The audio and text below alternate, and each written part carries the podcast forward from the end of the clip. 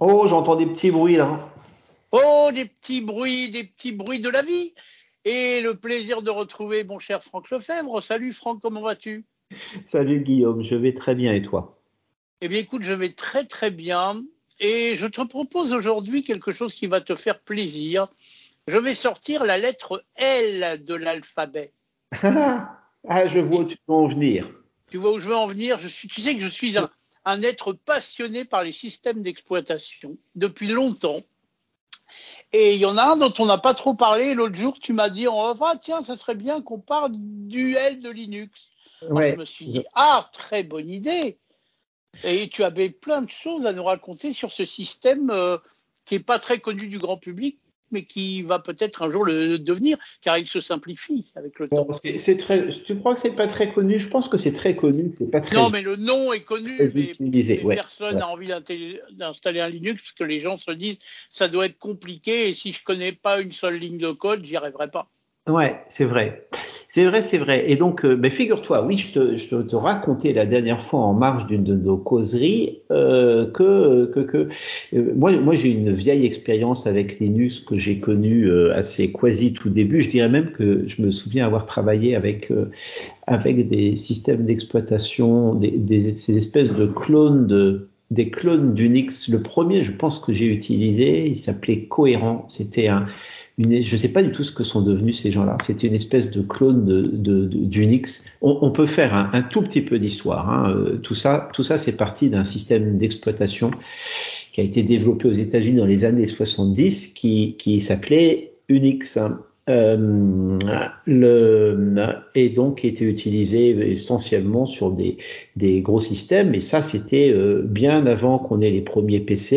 Et sur les premiers PC, on a eu les systèmes d'exploitation. À l'origine, on a eu deux, gros systèmes d'exploitation, un fait par Microsoft qui s'appelait MS-DOS, et puis on a eu un autre qui a été fait par une entreprise qui s'appelait qui s'appelait qui s'appelait oh là là son, nom euh, qui s'appelait Digital Research. Bref, on va pas rentrer parce que eux, eux ont complètement disparu, mais mais notre MS-DOS c'est celui qui a été la base euh, de notre Windows 1, puis Windows 2, puis Windows 3 euh, et puis en, en, parallèle de ça, il y a une, il y a, il y a des gens qui, bon, très très rapidement, euh, Unix, le système des gros systèmes euh, des années 70, c'est qui avait plein de qualités par ailleurs. Euh, s'est retrouvé sur certains PC, mais c'était assez peu adapté, puis c'était très coûteux, puis c'était très professionnel. Et puis euh, un jour, il y a un jeune homme, un étudiant qui s'appelle Linus Torvald, hein, qui habitait en Scandinavie à l'époque, qui euh, et qui s'est dit tiens, on pourrait faire un, une espèce de de clone de Unix euh, et quelque chose qui serait pas cher, voire qui serait gratuit et, et ça s'inscrivait complètement dans un mouvement qui était encore balbutiant à l'époque, qui était celui de l'open source, c'est-à-dire celui qui consiste à, à prendre du logiciel et à le rendre complètement disponible, donc avec des, droits, des licences qui peuvent euh, varier un peu d'une à l'autre, mais globalement le principe c'est toujours voilà, je diffuse mon logiciel et je diffuse les sources du logiciel, c'est-à-dire le programme qui a permis à l'origine de fabriquer le logiciel, de manière à ce que n'importe qui puisse s'en emparer et puis n'importe qui puisse l'utiliser. Euh, on arrive donc les premières versions, euh, les premières versions de Linux. Il faudrait fouiller ça, mais euh, je pense que ça doit être à la toute fin des années 80, début des années 90. Euh, et, et, puis c'est quelque chose qui s'est développé petit à petit. Et puis a eu donc c'était vraiment quelque chose on installait ça, euh, on installait ça sur un PC à, la place de MS-DOS ou à la place des premières versions, des toutes premières versions de Windows. Euh, quand on était euh, un peu technicien, un peu ingénieur, un peu geek, et puis qu'on avait envie de bricoler avec quelque chose de nouveau. Et puis il y a des gens qui ont travaillé de plus en plus là-dessus pour arriver à, en faire quelque chose d'utilisable par le commun des mortels, hein, euh, puisque à l'origine, quand tu voulais utiliser un Linux, hein, il fallait aller chercher les sources dont je parlais tout à l'heure, puis aller les compiler, puis aller quoi. C'était vraiment quelque chose de d'extrêmement difficile à mettre en place. Tout ça pour arriver à un système qui savait pas faire grand chose, qui savait faire des choses très techniques, mais pas grand chose pour le grand public. Et, euh, et on arrive là à la fin des années 90, 97, 98, euh, où euh, on commence à trouver ce qu'on appelle des distributions, donc des distributions Linux. C'était euh, des gens qui s'étaient, ça existe toujours bien sûr, c'était des gens qui travaillaient là pour pour fabriquer à partir de, tous les sources, de tous les logiciels autour de Linux qu'on pouvait trouver à droite, à gauche, un truc qui souvent se trouvait sur un CD-ROM ou sur quelques disquettes hein, et qui permettait avec un peu moins de technicité d'installer ça sur ma machine. D'ailleurs, euh, on, on, sait rarement en France, mais une des premières distributions Linux était créée par une entreprise qui s'appelle Mandrake euh, qui, qui, qui, qui était basé à Caen, en Normandie, Cocorico, qui avait été créé, qui a été créé par un type qui s'appelle Gaël Duval, qui a récemment créé un système d'exploitation pour les téléphones mobiles dont on a déjà parlé, qui s'appelle I. Bon, ça en fait de l'histoire, hein. Oui, et je me souviens de Mandrake. Ça avait été assez répandu quand même dans, dans le monde des geeks. Absolument, ça a été très très répandu. Et puis, euh, et puis, et puis, c'est devenu pour des bêtes histoires de, de marques déposées, c'est devenu euh, Mandriva après. Et, euh, et puis aujourd'hui, ça a à peu près, ça a à peu près disparu, mais euh, c'est quelque chose qui a été le, qui a, qui a initié une toute une démarche qui consistait à rendre Linux utilisable par le commun des mortels. Et donc là, je te rappelle, on était en 98, c'était, ça restait un peu compliqué. Et puis, euh, et puis on peut se demander ce que, comment ces choses-là ont évolué euh, en 20 ans. Et donc moi, il m'est arrivé, puisque moi, il m'arrive souvent d'installer des machines sous Linux, mais rarement pour faire de la bureautique ou des choses comme ça. Pour quelle raison? Ben Parce qu'il y a à l'origine, en tout cas jusqu'à assez récemment, je trouve, il y a plein de logiciels. Je sais pas si tu voulais écouter de la musique, si tu voulais faire du Spotify, si tu voulais faire euh, du Zoom, si tu, il y a, il y a un tas de logiciels qu'on trouve dans le monde grand public de Windows ou de Mac qu'on avait du mal. On trouvait des fonctions équivalentes, mais, mais l'ergonomie était toujours pas au rendez-vous, etc., etc.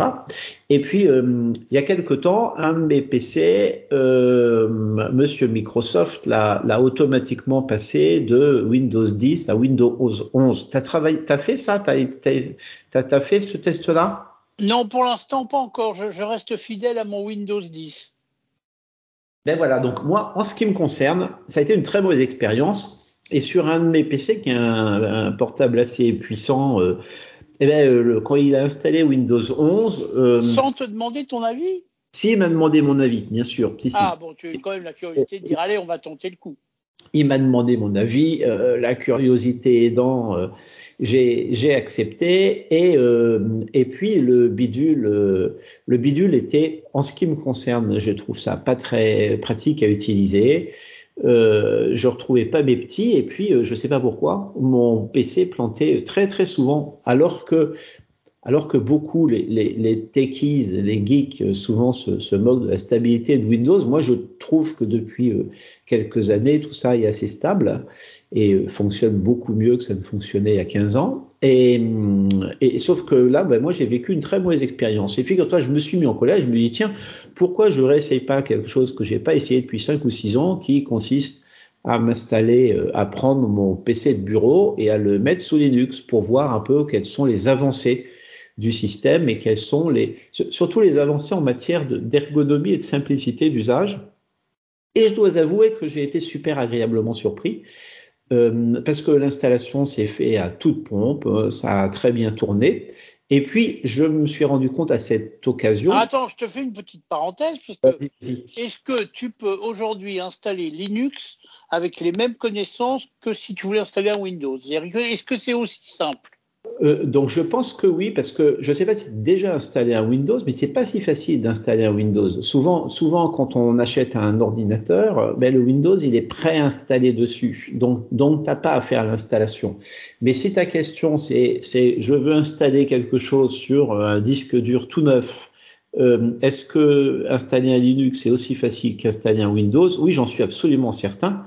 Euh, je dirais même que, à mon sens, c'est plus facile. Aujourd'hui, hein, en 2022, euh, ça me semble plus facile d'installer un Linux parce que, parce que justement, comme, comme euh, les gens euh, souvent installent un Linux, à vrai dire, alors que les gens n'installent pas un Windows parce qu'il est préinstallé, mais je crois qu'il y a eu des gros efforts qui ont été faits ce sujet. Je suis certain qu'il y a eu des gros, gros efforts.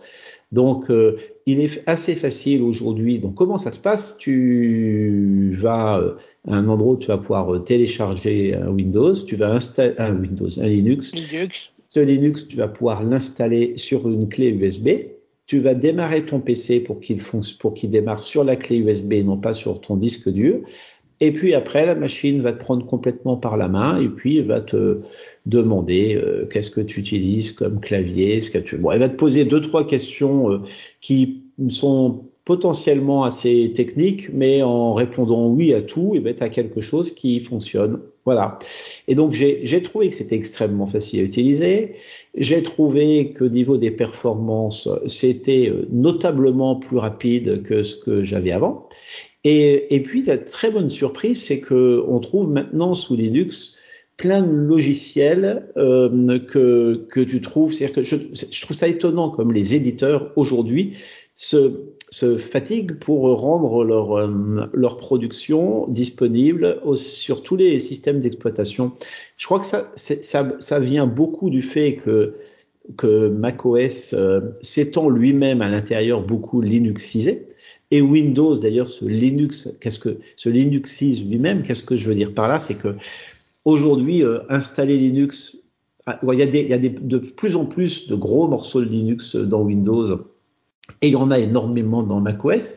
Donc j'ai l'impression que, que les éditeurs de logiciels s'arrangeant pour que leur logiciel soit disponible de toute façon et sur Windows et sur macOS, eh ben euh, ils doivent le passer sur Linux en même temps. Et puis on, sait que les, les techies et les développeurs aiment bien travailler sous Linux, donc il est possible qu'il y en ait même un, un certain nombre qui commencent par, euh, par faire tourner leur programme sur Linux et qui après on effectue un portage. Un portage, hein, là je suis peut-être un peu trop technique, on, a, on dit porter. Non, non, mais oui, oui, c'est de rendre un logiciel euh, euh, d'une plateforme à l'autre. On le porte sur Linux alors qu'il était sur Windows.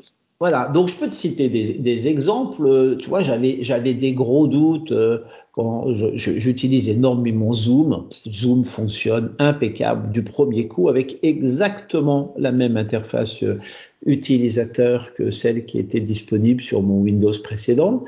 J'ai installé euh, des choses comme Spotify, euh, même chose, exactement euh, cette interface utilisateur qui est pas géniale d'ailleurs, mais on retrouve en tout cas exactement la même expérience.